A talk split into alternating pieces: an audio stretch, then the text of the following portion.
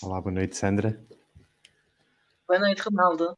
Estamos aqui para apresentar a nova rubrica que vai para o ar a partir da manhã na página dos Flocos de Luz, que se chama Um Minuto de Luz. E vai ser um minuto em que nós vamos fazer o quê, Sandra? Vai ser um minuto em que nós queremos transmitir muita luz, muita paz, para as pessoas acabarem o dia da melhor forma, que é relaxadas, tranquilas.